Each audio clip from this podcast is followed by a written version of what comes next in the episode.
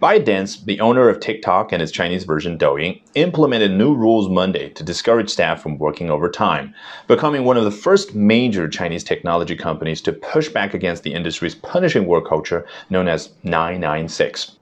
TikTok's owner ByteDance has reportedly instructed employees in China to finish work no later than 7 p.m. on weekdays, in apparent pushback against the nation's notorious 996 work culture.